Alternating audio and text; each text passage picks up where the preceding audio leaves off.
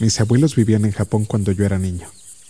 Mis padres solían llevarme con ellos durante las vacaciones de verano para visitarlos. Ellos vivían en un pueblo pequeño, pero hermoso, en donde solía divertirme bastante cada que iba sin excepción.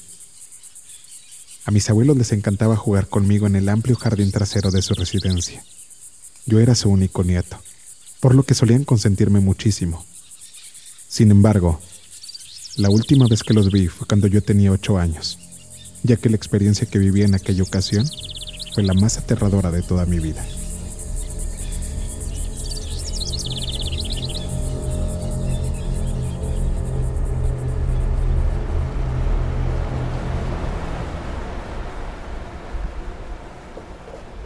Aquella vez, como era usual, mis padres reservaron un vuelo a Japón. El viaje era largo y agotador, y era desesperante el tener que atravesar la carretera en coche hasta llegar a la casa de mis abuelos al aterrizar, ya que el pueblo en el que vivían estaba muy retirado de la zona urbana más cercana. Aún así, la emoción que sentía cada vez que atravesaba esas calles y la diversión que me esperaba hacían que la espera valiera la pena.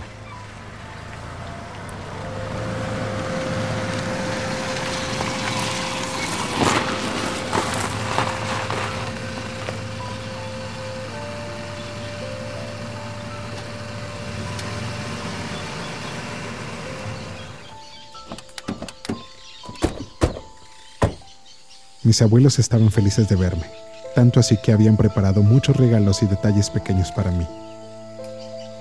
Mis padres querían hacer un recorrido por otras partes de Japón por su cuenta, así que al cabo de un par de días se marcharon, dejándome bajo el cuidado de mis abuelos. Un día, me encontraba jugando solo en el jardín. El lugar estaba rodeado por una gran cerca de madera, mucho más alta que yo así que no corría ninguna especie de peligro al no tener compañía. Hacía mucho calor aquella vez, por lo cual decidí recostarme sobre el suave césped recién podado para descansar. Disfruté de la paz de la ocasión viendo las nubes en el cielo, tratando de encontrar algo que tuviese alguna forma que yo pudiese asimilar, con algún objeto mientras que la luz solar y la suave brisa veraniega acariciaban mi piel. Después, cuando sentí que ya había reposado lo suficiente y estaba por levantarme, un peculiar sonido captó mi atención. Parecía ser que una persona recitaba una sola palabra repitiéndola varias veces. El timbre de su voz se escuchaba profundo y su tono era gravísimo, como si le perteneciera a un hombre maduro. Sin embargo, no logré identificar de dónde venía. Observaba a mi alrededor con atención, pero solo podía ver la gran cerca de madera rodeando el jardín.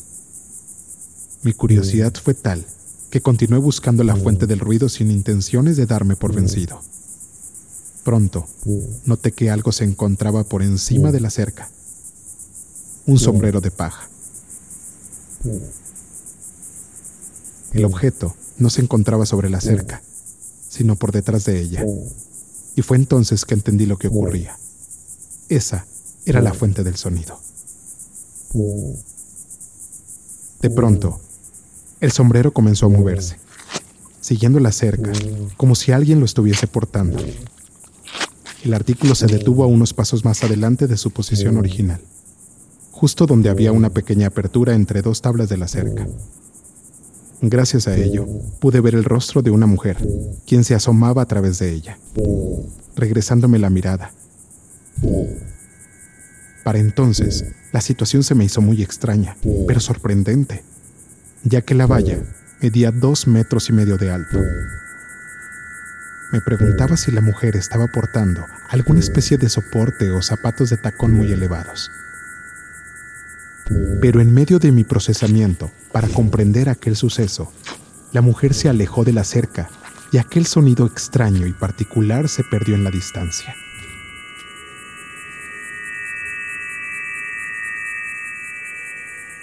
Me quedé confundido y desconcertado en mi sitio de descanso una vez que dejé de escuchar el ruido.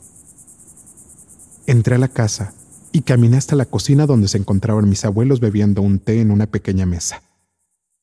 Me senté con ellos y después de un rato decidí contarle sobre mi sesión de juego en el jardín, concluyendo con el encuentro con aquella mujer extraña.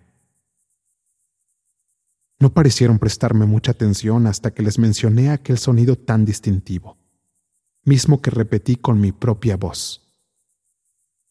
Apenas me escucharon, ambos se paralizaron. Mi abuela soltó la taza de té y ésta se rompió al chocar con la mesa. La mano que sostenía aquel objeto terminó cubriendo su boca mientras que sus ojos se abrían y sus pupilas se encogían. Por otro lado, la mirada de mi abuelo se tornó seria, y antes de que pudiese preguntar algo, él me tomó del brazo. Escucha, hijo, esto es muy importante, me dijo, expresando su preocupación con intensidad. ¿Recuerdas qué tan alta era esa mujer? Tan alta como la valla del jardín te contesté, mientras mi cuerpo comenzaba a llenarse de terror. Mi abuelo, por consiguiente, me bombardeó con más preguntas. ¿Dónde estaba parada? ¿Cuándo ocurrió esto? ¿Qué estabas haciendo? ¿Ella te vio? Intenté contestarle todas sus preguntas lo mejor que pude, pero al terminar, salió apresurado de la cocina hacia el corredor y tomó el teléfono para hacer una llamada. No pude escuchar lo que estaba diciendo, pero al ver a mi abuela temblando, con ojos a punto de segregar lágrimas, mi estómago se anudó por el miedo. Después de unos momentos, mi abuelo regresó a la cocina para hablar con mi abuela. No pude hacer otra cosa más que observarlos con confusión y terror hasta que tuve la oportunidad de dar a conocer mi incertidumbre. ¿Qué está pasando, abuelo? Le pregunté alzando mi voz le has agradado a Hachisaku-sama. De inmediato, salió de la cocina nuevamente y luego por la puerta principal de la casa se subió a su camioneta y se marchó. Mientras esperábamos el retorno de mi abuelo, sintiendo el ambiente pesado por el nerviosismo de mi abuela y el mío, ella me explicó lo que estaba pasando. Me dijo que por los alrededores del área había un ente peligroso acechando el lugar. Le llaman Hachichakusama por su tamaño. En japonés, Hachichakusama significa ocho pies de altura. Me contó que es un demonio que toma la apariencia de una mujer muy alta y que suele decir po, po, po, varias veces usando una voz profunda, casi rozando la tesitura masculina. Según mi abuela, su apariencia varía dependiendo de quién la vea. Algunos dicen que se ve como una señora portando un kimono o un vestido de sol blanco junto con un sombrero de paja, mientras que otros claman que toma la forma de una chica joven vestida con una capa fúnebre de color blanco. Sin embargo, lo que nunca cambia en ninguna versión que se cuenta es su altura y el sonido que produce. También me contó que hace mucho tiempo el demonio fue capturado por algunos monjes ermitaños, quienes lograron encerrarlo en unas ruinas en las afueras del pueblo. Lo confinaron usando cuatro estatuas religiosas pequeñas, las cuales colocaron al norte, sur, este y oeste de las ruinas para evitar que se saliese de ahí. De alguna manera, el demonio logró escaparse. El problema radicaba en la maldición que sus víctimas reciben puesto que cuando alguno ve a esa mujer, su destino es morir al cabo de unos días.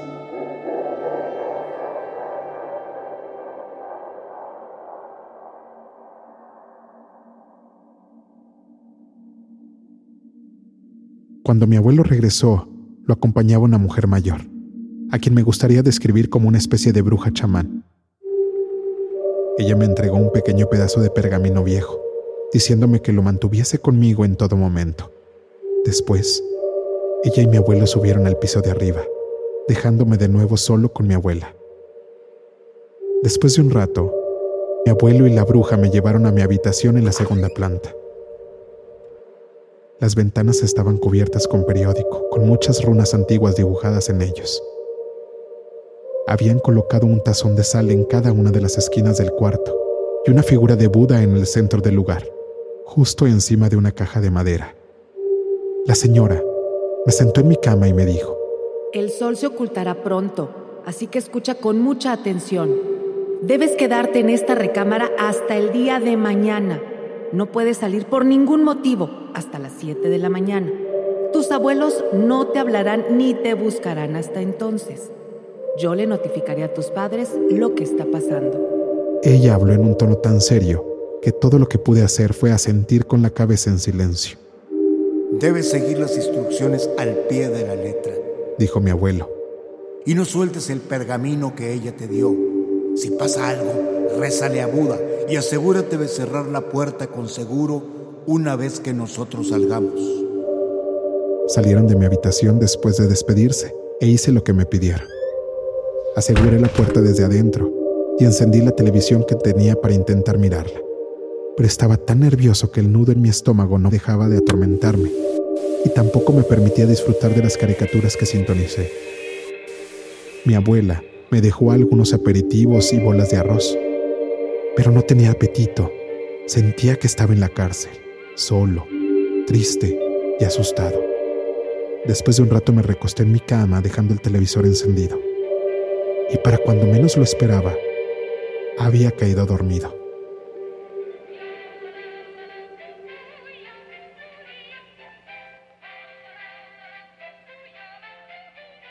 Cuando desperté, miré el reloj que estaba a un lado de mi cama, sobre una mesa de noche. Era un poco más tarde de las 3 de la madrugada. Tardé un poco en percatarme que lo que me despertó fue el sonido de algo dándole golpes a mi ventana. El sonido era tenue y frágil, pero constante, como si lo que fuese que lo estaba produciendo estaba intentando llamar mi atención. Mi curiosidad de nuevo estaba apoderándose de mí pidiendo que retirara los periódicos que cubrían las ventanas, que sabía que aquello sería algo de lo cual me arrepentiría. Sentí que la sangre se vaciaba de mi rostro y mi corazón latía a ritmos acelerados. Intentaba convencerme, a pesar del miedo, de que el ruido era solo el viento o las ramas de un árbol haciendo contacto contra el cristal. Alcancé el control remoto que había dejado a un lado de mí sobre la cama y subí el volumen del televisor, lo suficiente para ahogar el ruido. Eventualmente, sin embargo, se detuvo. Ahí fue cuando escuché a mi abuelo llamarme. ¿Estás bien allá adentro? Me preguntó. No tienes por qué quedarte ahí solo. Si tienes miedo, yo puedo hacerte compañía. Sentí que la presión y el miedo se salieron de mi cuerpo al escuchar aquello. Me levanté de la cama y corrí hacia la puerta. Pero entonces me detuve apenas la alcancé, justo antes de tomar la manija. Algo no estaba bien. Se escuchaba como mi abuelo, pero de alguna manera era diferente. No sabía cuál era la diferencia, pero sí sabía que no era él. ¿Qué pasa? Preguntó. ya puedes abrir la puerta. Miré hacia la izquierda y el terror regresó. La sal del tazón de esa esquina se estaba tornando negra. Me alejé de la puerta. Mi cuerpo comenzó a temblar por el miedo. Me arrodillé frente a la estatua de Buda, apretando el pedazo de pergamino tan fuerte como pude y comencé a rezar. Fue entonces cuando escuché aquel sonido tan peculiar justo afuera de mi habitación.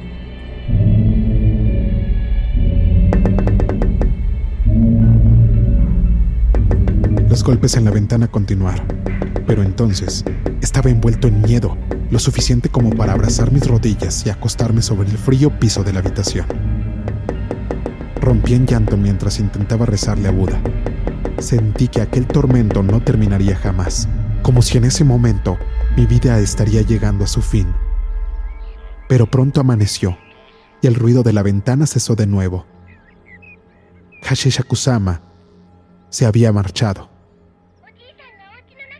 Levanté la mirada y observé los cuatro tazones de sal en cada esquina de mi habitación.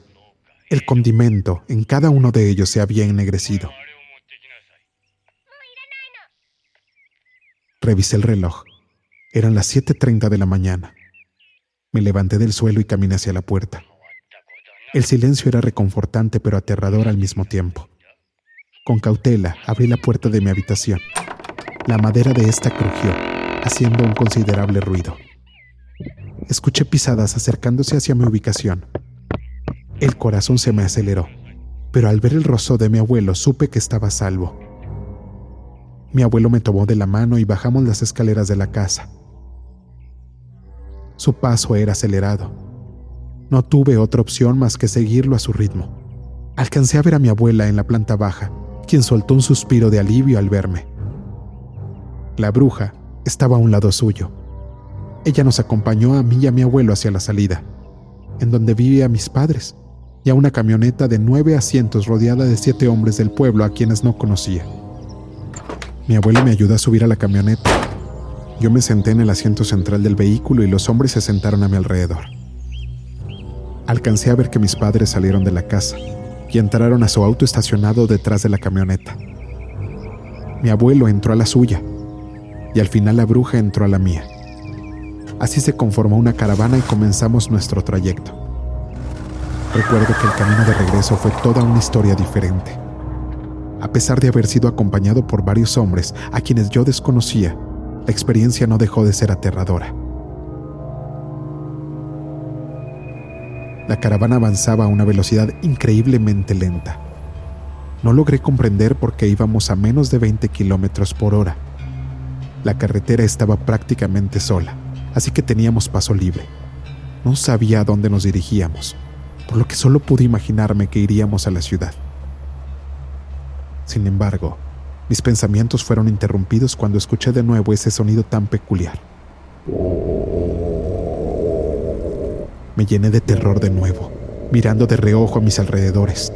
El tamaño de ambos hombres a mi lado no me permitía ver mucho a mis costados, pero alcancé a notar que, al son del viento, fuera de la camioneta se maniaba un trozo de tela blanco, como si fuese una bandera pequeña, sujeta a una de las puertas de la camioneta.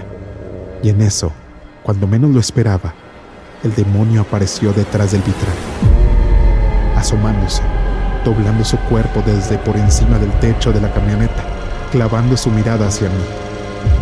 Apenas observé ese par de ojos grises y muertos, apreté el pedazo de pergamino con todas mis fuerzas y escondí mi mirada detrás de mis manos. De inmediato, escuché a la bruja recitar oraciones, como si su vida dependiera de ello, o más bien, la mía, ya que ella entendía que yo era el principal objetivo del demonio. El ruido contra los vidrios de la camioneta aumentaba en intensidad, al igual que ese horrendo llamado del ente.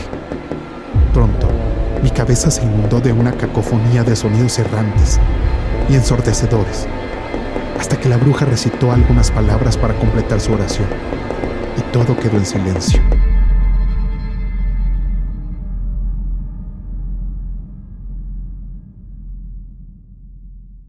Desde ese momento, no recuerdo mucho de lo que ocurrió durante el resto del trayecto, ya que tanto era el susto que terminé con los ojos cubiertos hasta que llegamos al aeropuerto de la ciudad. Me sorprendí al encontrarme en ese recinto, ya que yo esperaba que mi estadía en Japón sería más larga, al igual que la convivencia con mis abuelos. Ni siquiera tuve la oportunidad de despedirme como se debe de mi abuelo, y mucho menos de mi abuela, quien se quedó en casa. Al llegar, mis padres acudieron a la camioneta de mi abuelo para ayudarme a bajar de ella, y ambos me recibieron con los brazos abiertos, luciendo aliviados y muy felices de que hubiese llegado sano y salvo.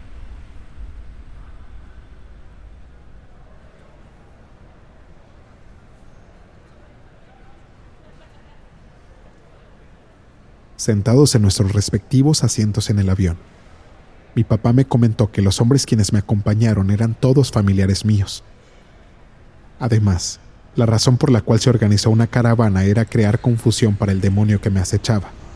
Parecía que funcionó hasta cierto momento, pero al final todo resultó bien, y pronto volví a casa.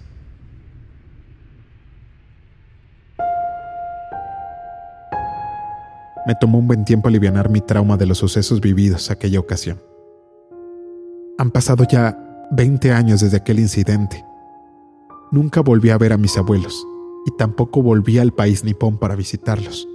Y me temía ya no volver a saludar al padre de mi padre, puesto que recientemente me enteré de que él murió a causa de una complicación respiratoria hace un par de años. Inmediatamente, pregunté por qué no se me informó del evento para poder atender a su entierro, pero me comentaron mis padres que en su testamento ordenó estrictamente que yo por ninguna razón he de pisar Japón de nuevo. Todo con tal de evitar encontrarme de nuevo con ese demonio. Todo se me esclareció cuando recibí una llamada telefónica de mi abuela. La saludé con una sonrisa en mi rostro a pesar de que ella no pudiese verme. Hijo mío, Me dijo, Hace años que no hablo contigo. La conversación fue breve, ya que inmediatamente me dio a conocer la noticia de que ella había sido diagnosticada con cáncer. ¿Por qué no vuelves acá? ¿No le regalarías una última visita a tu querida abuela? Cuando me dijo aquello, estuve decidido a atentar contra la voluntad de mi abuelo y a visitar a su esposa. Pero me detuve, ya que el sonido que escuché del otro lado de la línea me congeló ahí mismo.